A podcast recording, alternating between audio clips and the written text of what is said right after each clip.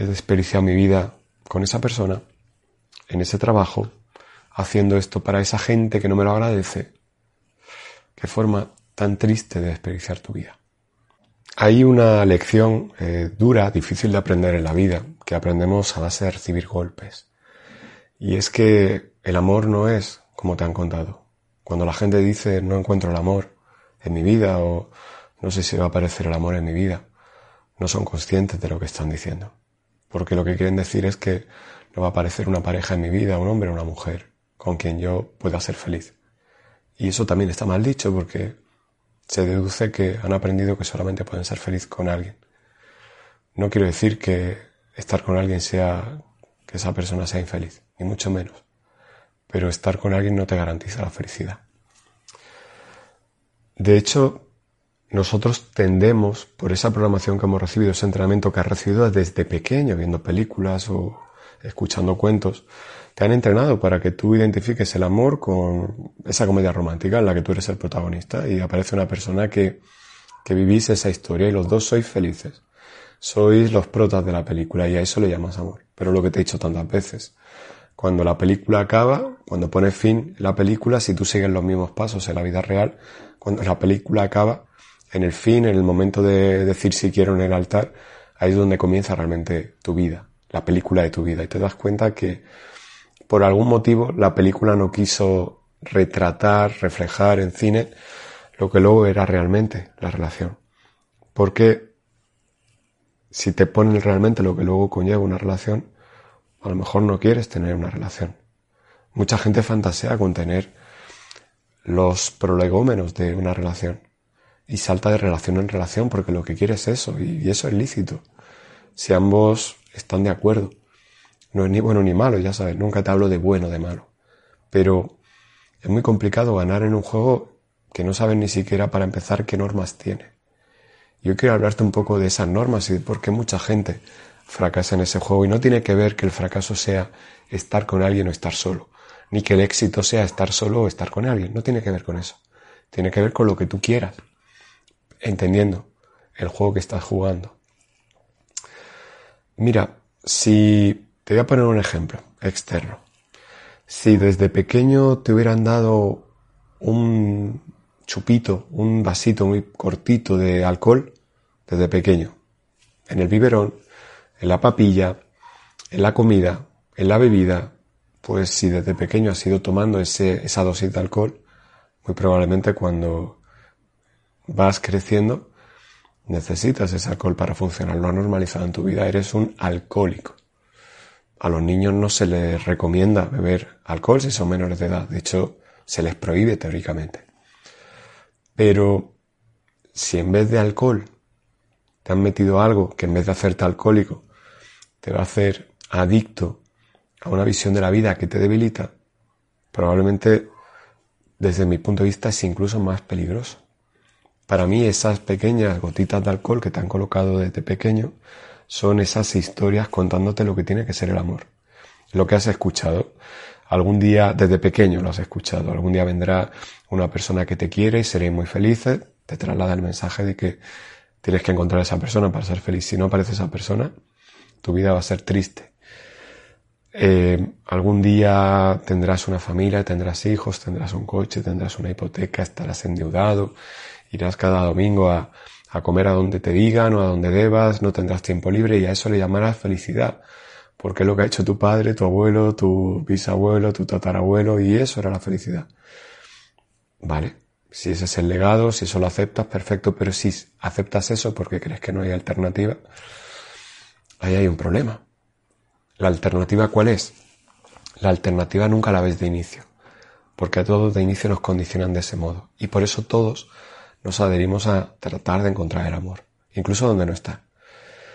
El amor te han dicho que viene en un envase determinado, una persona de determinada edad, de determinadas características, de determinados rasgos y a esa persona tratas de apegarte para disfrutar de ese cuento, de esa película en la que tú eres el protagonista.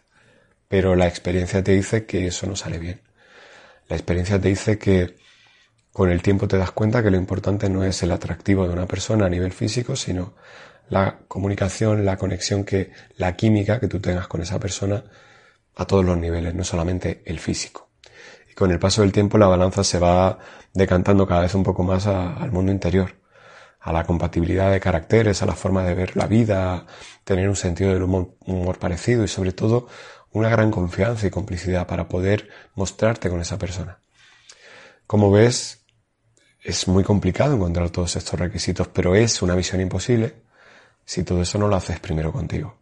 Por lo que te he dicho siempre, si yo no me sé dar cariño, si yo me pego, ¿cómo voy a saber si alguien me está pegando o no? A lo mejor me pega una torta y digo, bueno, es un poquito más suave de la que yo me pego, así que le, le llamaremos amor a eso y no te está pegando igual que tú te pegas.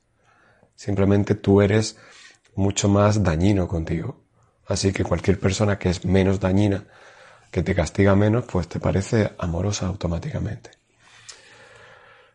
Si nos desligamos de ese envase que te han dicho que tiene que ser el contenedor del amor, no solamente en términos de pareja, sino en términos de, familia, por ejemplo, papá y mamá te tienen que amar, te tienen que proteger, pero eso es la teoría, en la práctica no sucede eso siempre.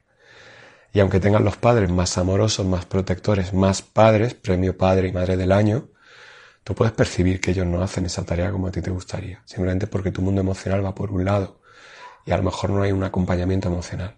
Probablemente porque tus padres no han tenido un acompañamiento emocional. No hay culpables, hay que entender el camino de cada uno. Entonces, aún teniendo todo para ser feliz, no eres feliz. Y tú percibes que esos padres no son los que te han ayudado a crecer, sino los que te han hundido en algún momento, aunque eso te hace más fuerte y te ayuda a crecer. Paradójicamente, un padre que te hunde te convierte en una versión mejorada. Y encima se lo tienes que agradecer aunque te duela, se lo tienes que agradecer. Pero si tú te apegas a que papá y mamá no me quisieron, ese envase de papá y mamá cariñoso no estuvo en mi vida, así que tengo la justificación para decir como eso no lo he tenido, siempre va a faltar algo en mi vida. Y te apegas a, a esa carencia y tratas de que las relaciones que lleguen a tu vida rellenen ese hueco.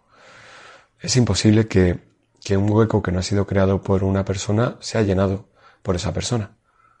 La herida que te ha hecho alguien tiene que sanarla o tienes que sanarla con quien te hirió, no con otra persona. Pero nos enrocamos en esa dinámica y decidimos seguir adelante con un montón de heridas, con un montón de, daño, con un montón de, de vacío, esa es la palabra vacío, porque al final tú nunca te sientes lleno. Incluso aunque tengas la vida de película dices, ¿por qué no me siento feliz? Y es porque esa vida no te hace feliz. Has invertido tu vida en tratar de vivir el sueño que te han prometido, que era la felicidad, y te has dado cuenta de que no era. Y cuando tú te das cuenta de que lo que te han contado toda la vida era mentira, te enfadas y te enfadas mucho. Te duele mucho. Es desgarrador. Pero en ese momento de tu vida tienes tanta práctica en mirar hacia afuera y no mirar hacia adentro, que en lugar de reconocer tu daño y permitir que salga y liberarlo y limpiarlo, te empeñas en tapar ese dolor. Y ejemplos prácticos en los que tú puedes ver eso. Eh, mm, personas que llevan una relación de mucho tiempo y esa relación pasa por una mala racha, pues automáticamente esas personas, en lugar de mirar hacia adentro y tratar de hacer ese trabajo interior, miran hacia afuera inmediatamente y buscan a alguien a modo de parche o de tirita para, para hacerle sobrellevar mejor ese periodo de duelo hasta que su pareja vuelva. O la cosa se soluciona, es decir, no puedo estar solo. Necesito a alguien continuamente al lado, en quien fijarme, que me atienda, que me, que me dé lo que me hace falta. Soy tan incapaz de darme lo que necesito que ni siquiera intento dármelo. Doy por, por asumo directamente que soy incapaz de dármelo. Y eso es una forma de tapar el dolor. Porque estás continuamente buscando el ser amado, el ser valorado, el ser querido. Porque te duele que no te valore. Si tú has pasado mucho hambre en tu vida y crees que en cualquier momento puedes volver a pasar hambre, te vas a dedicar a una cosa, a acumular alimento. Pues aquí en vez de comida hablamos de amor y vas a meterte en esa dinámica de tratar de acumular, aglutinar amor alrededor tuyo a cualquier precio, creando gente que dependa de ti, creando situaciones tóxicas pero que a ti te beneficien, aunque sea en un grado menor, pero te benefician en cierto modo. Y no te va a importar pagar ese precio porque para ti eso es mejor que pasar hambre a nivel emocional. Pero sigues siendo alguien que vive con el miedo a que no tenga cariño. Por tanto, por mucho cariño que tengas, nunca te vas a ver suficiente porque ese cariño no llena el hueco que tienes. Cuando tú dices no encuentro el amor, lo que quieres decir es no consigo sentirme vivo, no consigo llenar ese vacío, no consigo ser feliz. Y todo eso puedes hacerlo por ti. Porque el amor está en ti. El amor es salir a correr temprano, que te dé el aire limpio en la cara. Amor es tener conversaciones agradables con quien quieres tenerla. Amor es acercarte a quien te da su confianza. Amor es alejarte de quien te traiciona. El amor es algo que tiene que ver contigo. Y en función de cómo tú te tratas aparece eso fuera. El amor no tiene que ver con que venga alguien desde fuera y te he visto y he sentido un flechazo y automáticamente he sentido que te necesitaba en mi vida. Eso no es amor, eso es querer. Te necesito para sentirme bien. Eso es a lo que tú juegas cuando hablas de amor. Te necesito para ser feliz. Y si tú no me lo das, busco rápidamente a otro que me lo dé. Eso no es amor. Y sabes que no es amor porque estás continuamente disfrazándote, tapándote, ocultándote. Sabes que no es amor porque no eres capaz de mirar con la mirada limpia y transparente a los ojos a nadie, sino que prefieres que miren a, aquello que tratas de usar de señuelo, prefieres que te miren al pecho, al, al cuerpo, al músculo del brazo, a tu coche, porque crees que la gente te va a querer por lo que tienes, por la necesidad que cubras, y asumes que jamás va a ser por ti. Entiendes que puede ser por ti porque tú te sientes mimetizado con tu coche, con la operación que te has hecho en el cuerpo, con el dinero que tienes en el banco, pero no te estás enterando de la película. Si sientes que soy lo mismo. Tú al final eres un alma en un cuerpo. Cuando desencarnes no te vas a llevar nada de todo eso que para ti es tu identidad. Así que sería conveniente que empezaras a tratar de mirarte, tratar de sentirte. Porque da igual la edad que tengas, pero de aquí a 30 años vas a estar mal físicamente. Peor físicamente. De aquí a 50 años vas a estar mucho peor físicamente. Y eso no significa que tu experiencia vital tenga que ser peor.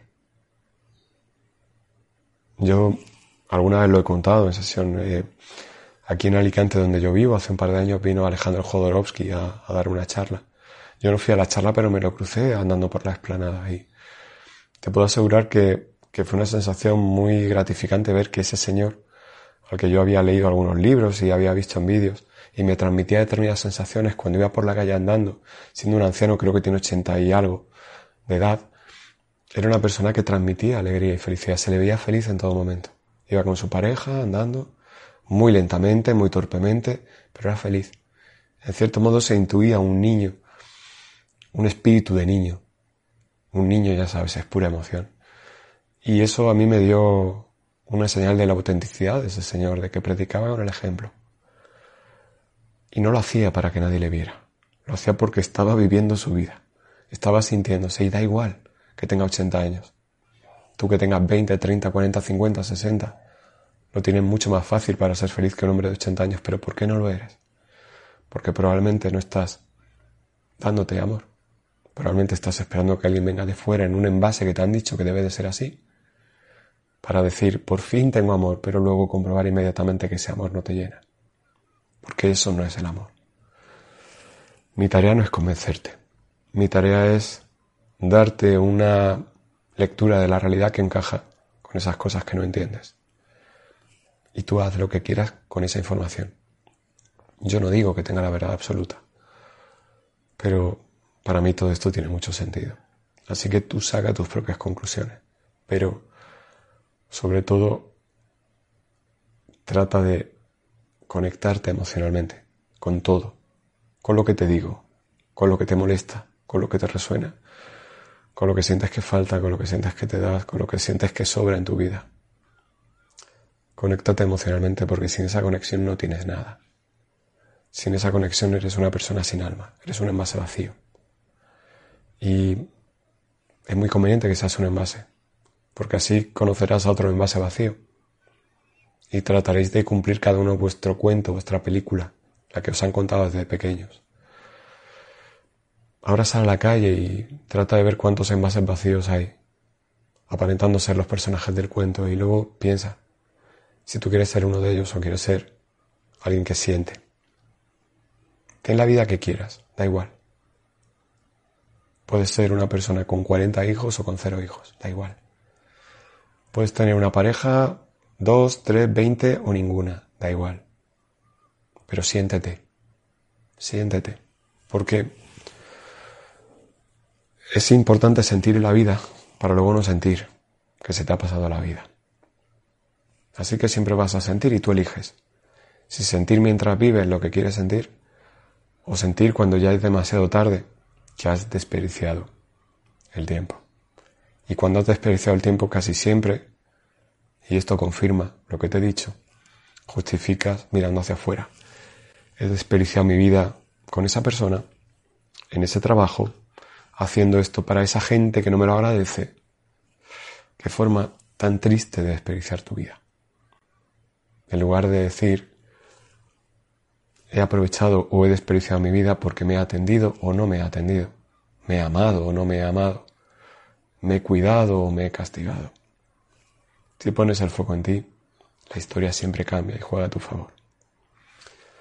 Espero que estas palabras te hayan ayudado y te sirvan de, de luz si estás en algún momento confuso o simplemente de reflexión en voz alta para recordarte algunas cosas que pueden serte útiles si consideras que todo esto encaja con, con lo que puede ser tu vida. Ya sabes, si necesitas cualquier cosa de mí, yo solamente atiendo en consulta privada y tienes la información de mi consulta en mi página web, en paconavas.com. Y también tienes mis hipnosis en descarga directa si crees que pueden serte de utilidad para trabajar aspectos fundamentales. Por ejemplo, tu autoestima, la confianza, sabotajes, eh, tu comunicación, permitirte ser tú, borrar pensamientos negativos, etcétera, etcétera. Tienes todo en la tienda de mi página web. Muchas gracias por estar aquí un día más y nos vemos en el próximo vídeo. Espero que después de escuchar esto te des cuenta, te des cuenta, perdón, que encontrar el amor es sencillo.